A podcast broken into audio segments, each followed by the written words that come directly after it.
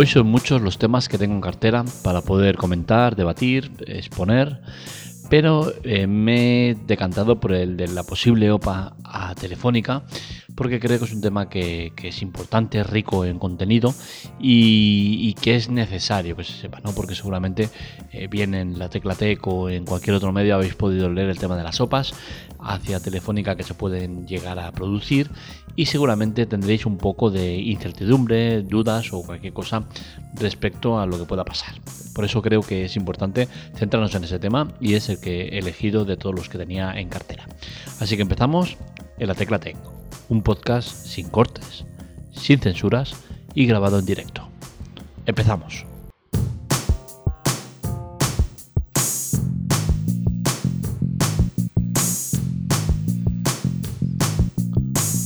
Lo dicho, estos días se está debatiendo mucho sobre una posible OPA a Telefónica y motivos no faltan. El motivo principal es que las acciones de Telefónica están en caída libre, eh, están en un momento delicado.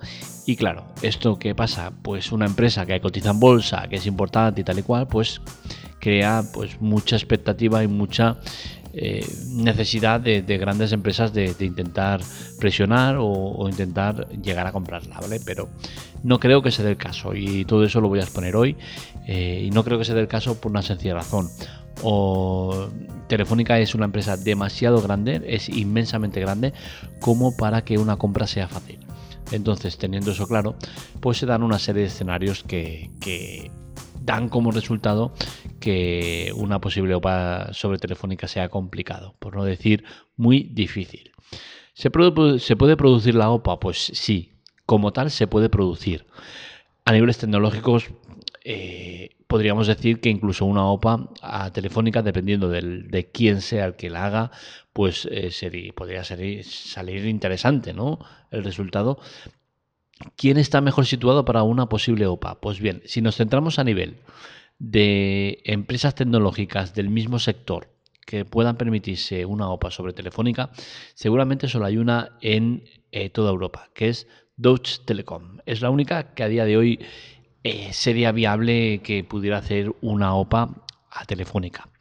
¿Qué sucede? Que en el caso de que esto se produjera, eh, seguramente Deutsche Telekom tendría que dejar de operar en alguno de los países que opera porque existe una serie de normas o, leyes a nivel empresas que harían que, no pudieran operar en todos los sitios que opera por el tema de la competencia desleal.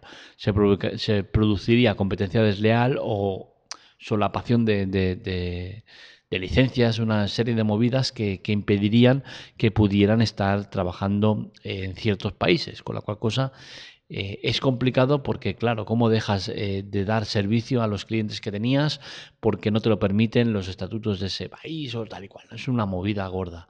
Aparte que el gobierno de España seguramente no lo permitiría. No lo permitiría porque Telefónica es marca España. Es marca España, es una de las grandes empresas del IBEX 35, es una de las empresas que, que, son importantes tenerlas, ¿no? Y dudo mucho que se, se permitirá el lujo de desprenderse de ella, eh, porque en parte le interesa, ¿no? Que siga siendo marca España, con la cual cosa es un panorama que lo veo complicado. Otra posible OPA que se está hablando mucho y que esta sinceramente me gustaría sería la de Vodafone. Y muchos os preguntaréis, ¿Vodafone? ¿Cómo puede ser Vodafone si Vodafone está en, la ruina? Es un desastre. Pues bien, sí, Vodafone España es un, desastre, pero es que Vodafone eh, España es filial de Vodafone. Es decir, que Vodafone, el grupo Vodafone, podría desprenderse de Vodafone España, vendiéndose seguramente a Masmóvil, que es la que lo compra todo y le da lo mismo estar bien o mal que va comprando a diestro y siniestro. Podrían venderle Vodafone España a a Más Móvil, siendo de esta manera Más Móvil una empresa todavía más potente, seguramente ya se convertiría en la segunda por detrás de Telefónica, y eh, Vodafone podría asumir lo que es el gasto de, de la inversión de Telefónica. Es una OPA que es muy difícil, es muy difícil por lo mismo que comentábamos con Deutsche Telekom provocaría un efecto dominó que haría que en muchos países Vodafone tuviera que dejar de, operar o tuviera que operar de manera diferente, con la cual cosa es complicado. Sinceramente a mí es la que más me gusta. ¿Por qué? Porque desde Europa se está llamando al tema de, reducir tanta operadora y tanta movida, con la cual cosa podría llegar a pasar, ¿vale? Que se tuvieran que ir fusionando poco a poco eh, operadoras y que al final quedaran eh, tres o cuatro en Europa que sean muy potentes y que operen a nivel europeo, que sería la idea que tienen desde Europa, que es complicada, ya os lo digo, pero bueno, es algo que, que, podría pasar. Otro escenario que se plantea y que seguramente será el que acabe pasando es el, de nuevos eh, inversores que existan. Ya se está hablando con muchos eh, del Oriente Próximo, sobre todo son los que tienen pasta, y seguramente será lo que acabe pasando, que vengan nuevos inversores que pongan pasta y que todo siga como hasta ahora.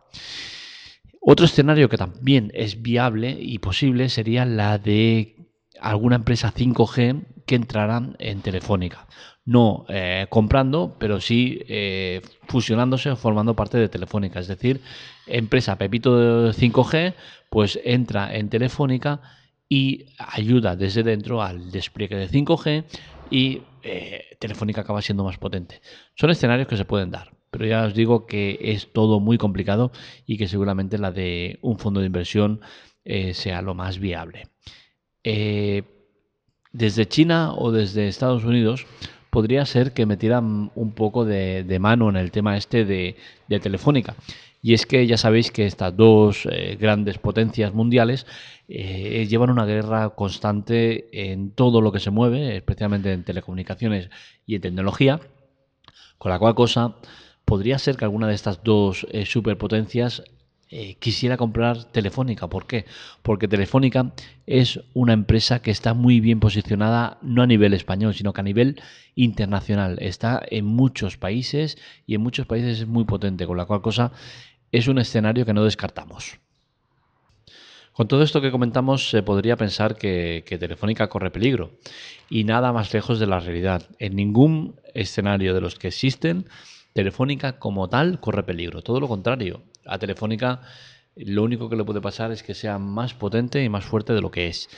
Eh, si lo comprara Deutsche Telecom, pues sí, posiblemente eh, perdería importancia a nivel telefónica, pero es que dudo que incluso con ese escenario, que es el más complicado y el más potente de todos, dudo que Telefónica como tal dejara de existir, o sea, que acabaran fusionados dentro de, de Deutsche Telecom. Dudo mucho. La marca Telefónica es una marca muy reconocida, muy importante eh, a nivel mundial y dudo mucho que, se diera alguno de los escenarios en el cual Telefónica desapareciera como marca.